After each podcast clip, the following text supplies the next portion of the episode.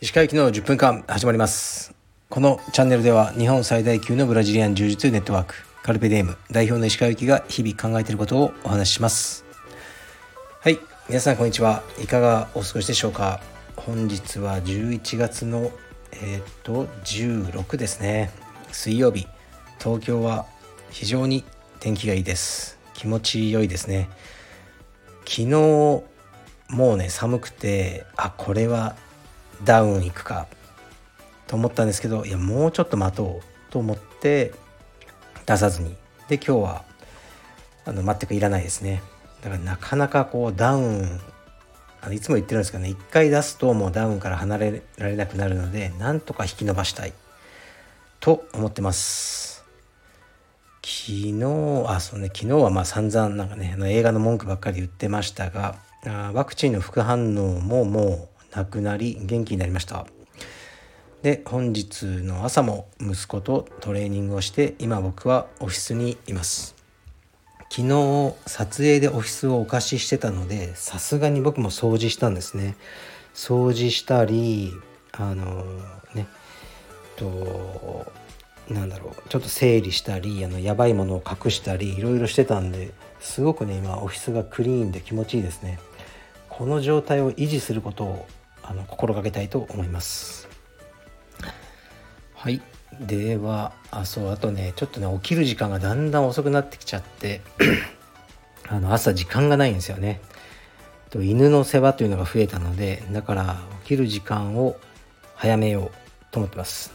5時起きしてたんですけどだんだんね6時ぐらいになっちゃってやっぱり5時半ぐらいに戻そうかなって今思ってますね。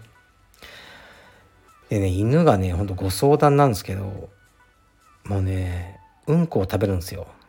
食粉犬なんですよね。で子犬の頃はよくあることらしいんですけどでうんこ食べてその口でこう僕を舐めてきたりするんで本当にちょっと距離を置きたくなるんですよね。どんなに可愛くてもうんこ食べるやつは信用できないと思うのでどうしようかなっていろいろネットで調べてあの買ったんですね。シロップみたいなのを。それをかけると食べてね出たうんちが辛くなる。からあの、ね、もう食べれなくなる。それで覚えてもう食べなくなるって買ったんですけどもうバックバクに食うんですよね。美味しそうに。まあある意味エコなんですけどね。どうしようかなと思って。だかちょっとね餌を変えたりいろいろしようと思ってます。もしかしたらねなんかちゃんと消化できてなくてその餌の匂いというかそういうのが残ってて食べちゃう。というふうにネットによく書かれてますね。うーん餌はねすごくねよく食べるんですけどね。うんこもよく食べるっていうね困ったやつですね、まあ、犬が来てから少し仕事が増えたなとは思うんですけど何と言いますかねどうやら僕のことが一番好きなんですよね家族で。僕に来るんですよ。だから僕もその期待に応えて可愛がってますね。で犬って寿命が短いじゃないですか。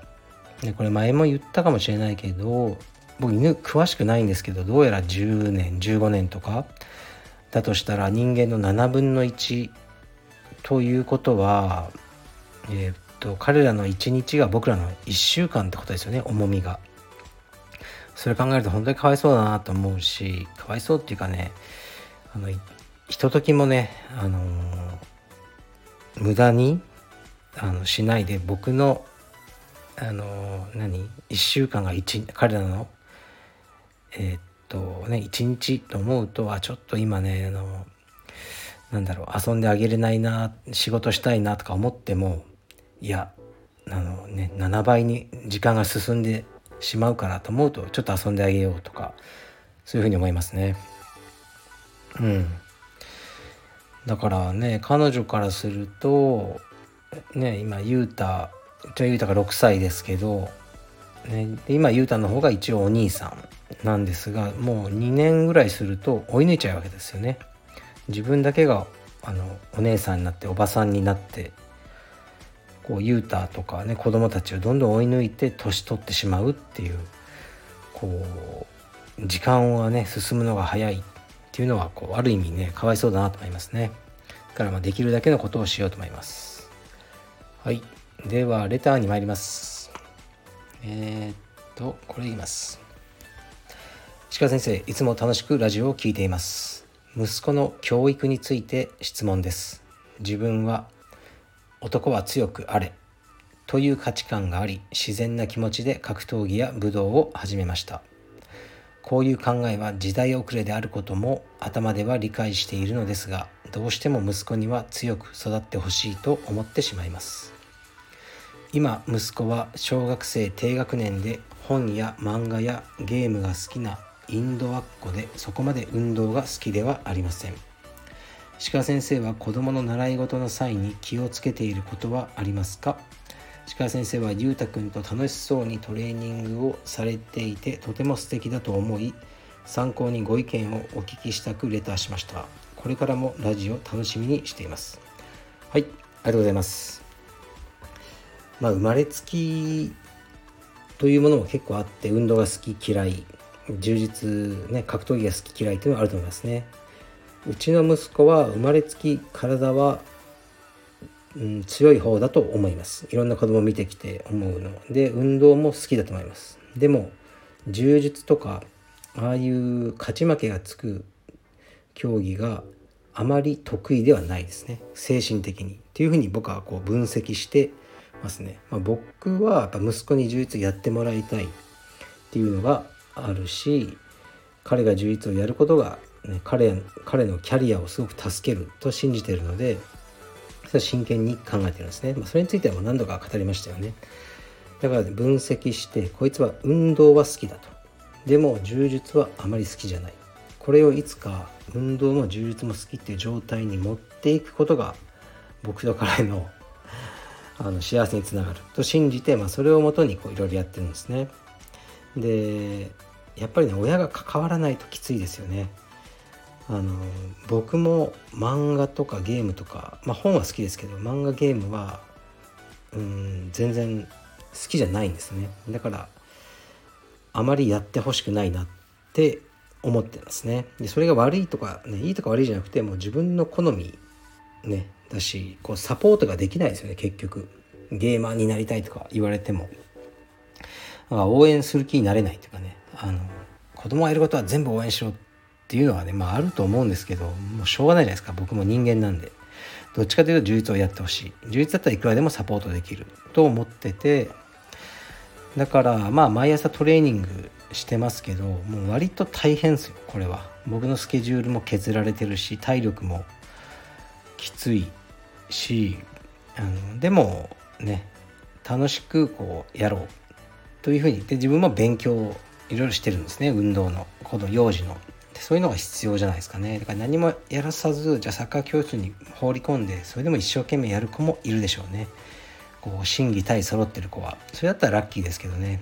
なかなかそういう子の方が少数派だと思いますね。それは充実のお教室を経営してる側としても分かりますね。やっぱり続く子っていうのは親が関わってね、まあ、多少うざいぐらいこうねレッスンに関わったり2人でプライベートレッスンを受けたり大会にねこう連れて行ったり動画を撮ったりそういうことをやっぱり親がしてる子は続きますけどまあほったらかしって言い方は悪いですけどあまりねもう関わらない子供だけ来て子供だけ帰る子はやっぱりねあの継続率は低いと思いますね。ですからまあそうですねだから子供の習い事の際に気をつけてくることはやっぱこうしっかりと関わるっていうことだと思いますね。その時間がねないよってやっぱ普通のねサラリーマンの人とかになっちゃうと思うんですけどそこはもう頑張って作るしかないですね。週末だけでも。で僕はもうそういう家族との時間を軸に仕事を考えてきたので時間はいくらでもあります。はい。でもそれはもう自分のチョイスなんで。だからそれを存分に生かしてあの息子とか娘との時間を作っていこうと思ってますね。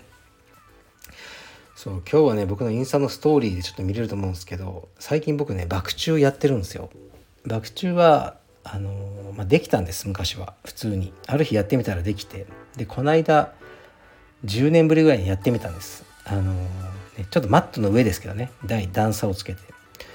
やった瞬間腰がピキって言ったんですけど一応できてで今日もやってみましたね。でこれからちょっとずつレベルを上げていければな。ってやっぱ僕もねこう何かに挑んでないとこう息子もそういう気持ちにならないのかなと思いますね。これはクロスフィットとかも僕がやってるのをやっぱたまにユータは見てるんでパパも一生懸命やってるから僕も頑張るというふうになってるんじゃないかなと思います。はい。なかなか大変ですけどね。うん。やっぱ嫌いなことはでもねもう続かないから充実道場にね来てもどうしてもね親はやらしたくても続かない子ってはいますのでその時は何か本当に好きなやりたいことをやらせてあげればいいんじゃないでしょうか。うん、僕は今ね一つやりたいことがあるんですよね。それは縄跳びなんですよ。縄跳びこうメイウェザーとかがやりますよねウォームアップでこう普通の、ね、縄跳びから二重跳び三重跳びってこうクロス跳びとかでそのまま体を360度回転させたりしてあれをねやりたいんですよ。まあ、なんでかっていうとこうスペースもねいらないし縄跳び1本でできて何かこう技術がうまくなっていくっていう過程が好きなんですね。だから縄跳びをちょっとちょっとずつ一日頑張ってあのうまくいろんなトリックができるようになりたいな。でできるようになったら息子にも教えたいなと思ってますね。はい。